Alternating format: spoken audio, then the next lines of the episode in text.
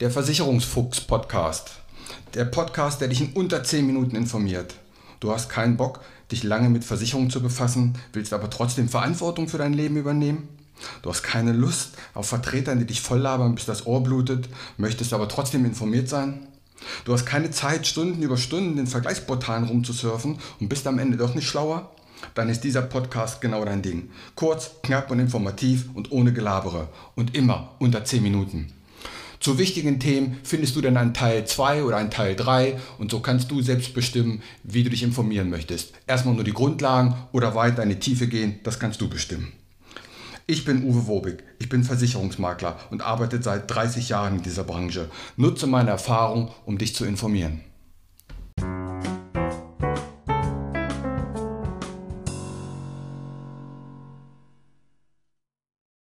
Die DIN 77230. Sind wir jetzt hier bei den Handwerkern, dass es eine DIN gibt oder bei den Architekten oder bei DIN A4?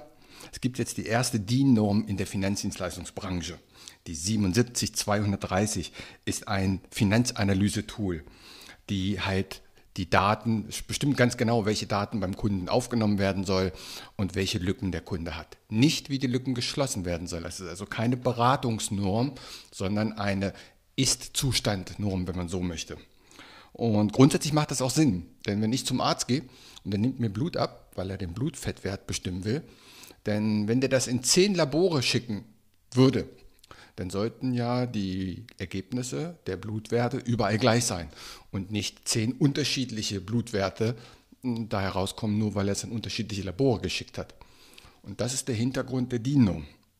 Oder als Kfz-Mechaniker oder Mechatroniker, wenn ich den Tester an den Motor anschließe und ich habe 1000 Umdrehungen Leerlaufdrehzahl, dann sollte der Tester auch 1000 anzeigen und nicht je nach Hersteller des Testers oder nach Gerät mal 500 Umdrehungen, mal 800 und mal 1200. Das wäre natürlich blöd. Die DIN 77230 regelt, welche Informationen bei der Analyse des Kunden abzufragen sind. Welche Versicherung haben Sie, welches Einkommen haben Sie und so weiter. Eine normgerechte DIN-Finanzanalyse zeigt dann objektiv auf, wie es um die finanzielle Gesundheit des Haushaltes steht. Und das ist grundsätzlich gut. Sie zeigt nicht auf, wie man die Baustellen, die Lücken schließt. Das nicht. Das ist immer noch individuelle Arbeit des Beraters. Sie zeigt nur den Ist-Zustand. Und das soll überall gleich sein. Wie man die Lücken dann schließt, das muss der Berater dann durch seine Erfahrung und durch seine Technik klären. Der, beim Arzt wird das, glaube ich, ähnlich sein. Der eine Arzt sagt, wenn die Blutfettwerte zu hoch sind, du musst jetzt Diät machen. Ein zweiter Arzt sagt vielleicht, du musst mehr Sport machen. Und ein dritter Arzt, der verschreibt die Tabletten. Und durch die DIN kann der Kunde jetzt ganz genau nachvollziehen, wie es überhaupt zu einer Empfehlung des Beraters kommt. Insofern ist es auch für den Kunden etwas transparenter. Im Schnitt sind das so 20 Themenfelder, die beim Kunden abgefragt werden. Manchmal können es ein paar mehr sein, wenn du Eigentum oder Kinder hast, dann sind es vielleicht noch ein paar mehr, aber ansonsten wird das genau festgelegt. Natürlich gibt es dafür eine zertifizierte Software, die regelmäßig aktualisiert wird. Und ja, natürlich brauchen die Berater dafür eine Ausbildung oder eine Einweisung. Dann gibt es eine Prüfung und der Berater kriegt nach der erfolgten oder bestandenen Prüfung auch noch ein Zertifikat. Und ja, natürlich kostet dieses alles dem Berater Geld. Bringt aber was, auf jeden Fall. Es bringt auch für den Berater ein bisschen Sicherheit, denn der Kunde kann nachher nicht sagen, das habe ich nicht gewusst, das hat der Berater mir nicht gesagt. Und der Vorteil für den Kunden ist an sich ganz klar. Wenn es zum Beispiel um die Rentenlücke geht oder um die Berufsunfähigkeitslücke, dann ist nach Erfolgen der Angaben das Ergebnis überall gleich. Egal, ob du diese Analyse bei der Sparkasse machen lässt oder bei der Allianz oder bei einem Versicherungsmakler. Das ist völlig egal. Die Ergebnisse der Auswertung, die sind immer gleich. Wie gesagt, wie die Lücke geschlossen wird, das, und das ist zum Glück auch so und zu Recht so, das ist dann die Entscheidung des jeweiligen Beraters. Und das ist gut so, denn wir haben es mit Menschen zu tun und die haben schon unterschiedliche Erfahrungen gemacht.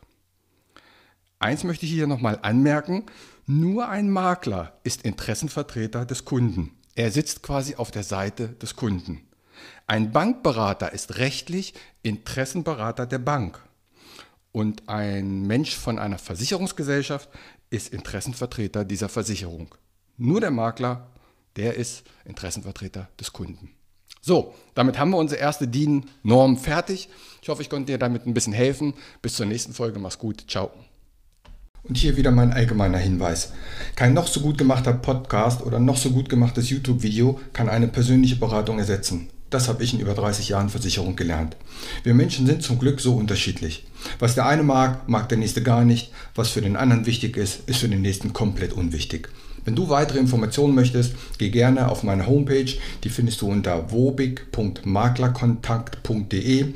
Dort erhältst du weitere Informationen. Du kannst auch gerne eine persönliche kostenlose Online-Beratung anfragen oder selbst vergleichen oder abschließen. Die Links zu dieser Homepage packe ich in die Shownotes rein. Auch auf Facebook kannst du mir folgen. Auch den Link packe ich in die Shownotes. Bitte bewerte und empfehle diesen Podcast und hör dir gerne die weiteren Folgen an.